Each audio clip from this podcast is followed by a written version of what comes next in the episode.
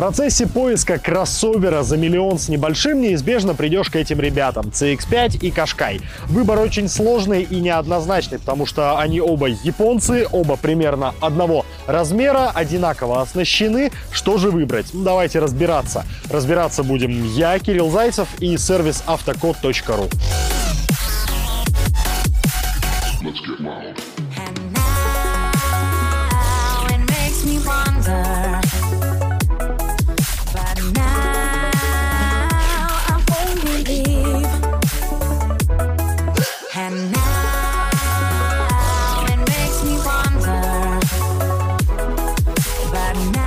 Самое важное, что надо учитывать при выборе Кашкая второго поколения на вторичке, это год выпуска. До конца 2015 года машины к нам поставлялись из Англии, из британского завода Nissan. В 2015 году сборка переехала в Питер, э, к нам в Россию, и это принципиально другая машина. Дело в том, что при переезде в Россию Кашкаю очень сильно перетряхнули подвеску. Работала целая команда инженеров, а, и в отличие от британских версий, здесь другие амортизаторы, свои пружины. Машина очень сильно отличается от от своего сородича по плавности ходов. Поэтому я лично рекомендую смотреть машину 2015 года выпуска и позже, потому что они уже с другой подвеской и едут гораздо приятнее. Все-таки британский вариант настроен под европейские дороги, российский вариант настраивали под российские дороги, и живем-то в России, поэтому лучше ездить на локальном продукте. Возвращаясь к вопросу локальной сборки, сварены и окрашены кузова тоже здесь у нас, и это на самом деле играет ему в плюс. Как показывает практика, практика.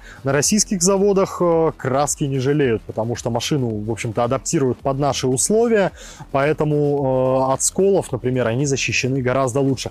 Ну и в целом кузовщина у Кашкая очень прочная. Если видите рыжики и гниль, то очевидно, что машину плохо восстанавливали, потому что при нормальной эксплуатации ржаветь, гнить она не должна. CX-5 чуть-чуть покрупнее, он на несколько сантиметров длиннее и выше. У него просвет 215 миллиметров, у Кашкая по умолчанию 200 мм, поэтому с точки зрения геометрической проходимости CX5 более предпочтителен. И не только из-за клиренса. Посмотрите на свесы, а, CX5 более поджарый, более такой плотно сбитый автомобиль. Кашкай немножечко э, подлиннее с точки зрения переднего свеса. И это, конечно, все будет цепляться на бездорожье, об коряги там и обо всякую такую ерунду. Э, CX-5 с точки зрения вылазок на природу предпочтительнее. Mazda CX-5 тоже собирается в России, во Владивостоке на сборочной площадке. Но в отличие от Кашкая, который покрасили от души, э, здесь краски не доложили. Все подборщики жалуются на то, что у CX-5 ранних лет выпуска э, все кузовы кузова в задирах, в сколах, а, потому что очень тонкий слой краски. Это удивительно. Обычно в России все-таки красят машины на совесть. Так что при выборе особое внимание обратите на состояние лакокрасочного покрытия. Оно здесь слабее, чем у Кашкая. Покупая автомобиль на вторичном рынке, обязательно проверяйте его историю, даже если это в целом надежные японские машины с репутацией. Дело в том, что многие владельцы пытаются скрыть какие-то косяки, дефекты, недочеты, ну а сервис автокод.ру поможет их найти и выявить. Ну вот, например, я нашел Кашкай 2014 года выпуска всего за за 935 тысяч рублей. Внешне вроде бы все симпатично, мило, но лезу проверять через автокод по госномеру. И что же оказалось? Оказалось, что с апреля 2017 года автомобиль находится в залоге, а в апреле 2019 года на него были наложены ограничения ГИБДД. Это значит, что новый собственник такую машину на учет поставить не сможет. Лезу дальше, проверяю Mazda CX-5 2014 года выпуска. Автомобиль тоже находится в залоге, но самое страшное, что он был в ДТП, и вот автокод показывает два расчета ремонтных страховых работ. А, в ДТП машина попадала дважды, считали в разных страховых компаниях. Одна компания насчитала ремонт на 140 тысяч рублей, вторая на 128 тысяч. Под замену передние двери, бампер, накладка порога. Судя по всему, авария была очень серьезной, и я бы такой автомобиль брать, конечно, не стал. Вообще советую проверять через автокод машины не только покупателям, но и продавцам. Проверили, указали в объявлении, что машина проверена через автокод, и к такому объявлению будет гораздо больше доверия у покупателя, и машину вы продадите быстрее. Ссылки на сервис автокод я оставил в описании описании к этому ролику. Там же есть кнопочка подписаться, кнопочка с колокольчиком. Это все надо обязательно нажать и едем дальше. На бумаге багажник Кашкая больше. Здесь 430 литров при поднятых спинках. У Mazda CX-5 по паспорту 403 литра. Но на самом деле, вот даже визуально, багажник у Mazda кажется и шире, и длиннее, а еще у нее меньше погрузочная высота. Вот здесь бортик очень высокий, и чемодан придется переваливать, конечно, с усилием. Здесь погрузочная высота меньше, а багажник, ну, визуально выглядит больше. Я не знаю, где 430 литров здесь намерили. А, по-моему, CX-5 здесь перевешивает. И еще про высоту, только не погрузочную, а про высоту открывания крышки багажника. У Mazda она вот такая, то есть едва-едва доходит до лба, и люди с ростом выше метра восьмидесяти неизбежно бьются об нее, когда что-то загружают. Причем этот же косяк переехал и во второе поколение Mazda CX-5, ну и здесь он есть, так что аккуратнее берегите голову. В Кашкае дверь поднимается выше, и здесь, конечно, такого дискомфорта не возникнет.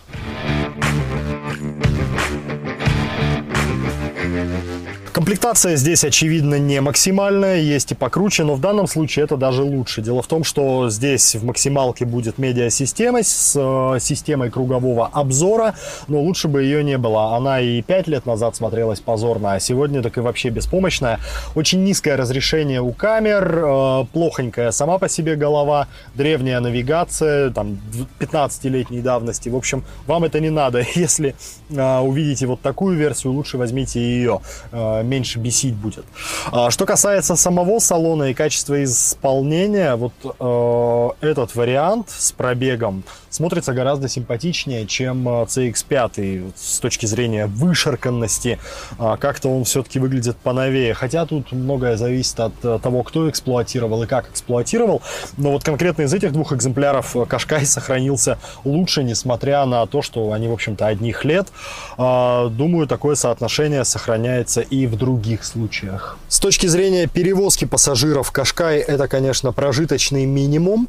CX-5 а подходит гораздо лучше под эти цели, потому что там колесная база больше 2,7 метра, здесь 2,6. Ну и вот оно как бы чувствуется, то есть место впритык э, для ног, по ширине салон тоже не самый выдающийся. Ну, единственное, что хорошо над головой остается хороший такой запас. Э, для высокорослых, в принципе, нормально. Но в остальном Кашкай э, проигрывает не только CX-5, но и многим другим конкурентам. Э, у него не самый выдающийся задний диван. К тому же без каких-то удобств своего климат-контроля здесь нет. Ну, спасибо, хоть про подстаканники не забыли.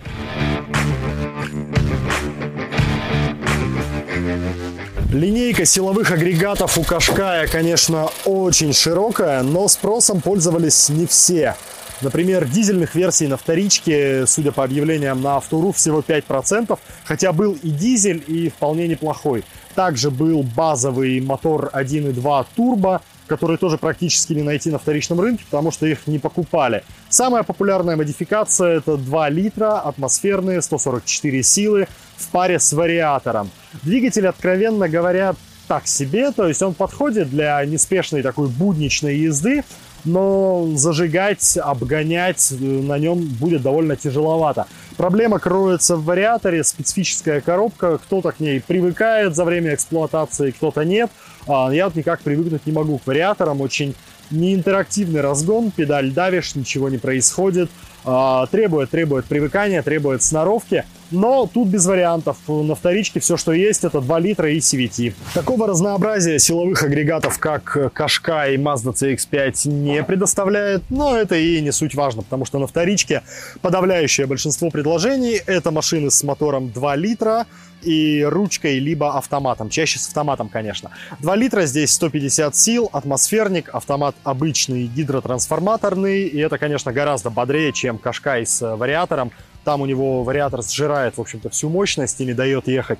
А здесь машина достаточно бодрая, что на ручке, что э, с автоматической трансмиссией. Еще бодрее, конечно, версии с мотором 2.5, тоже атмосферник, 190 сил, очень хороший. Ну и на вершине гаммы тут есть дизель 2.2, но это вообще экзотика, встречается очень редко. На вторичке, по-моему, только 5% предложений с дизелем, а, поэтому чаще всего вы будете натыкаться на 2 литра, ну и в принципе это не так уж и плохо. Hoffman. Что касается живучести основных агрегатов двигателей, коробок передач, какого-то ярко выраженного криминала за этими автомобилями нет. Про CX-5 вообще не слышал плохих историй. А, нет, слышал одну, но там э, товарищ какое-то время ездил без масла и в итоге поменял двигатель. При нормальной эксплуатации, когда ты все-таки меняешь масло и когда оно есть в моторе и в коробке, э, эта машина может жить и 200 и больше тысяч километров без какого-то вмешательства.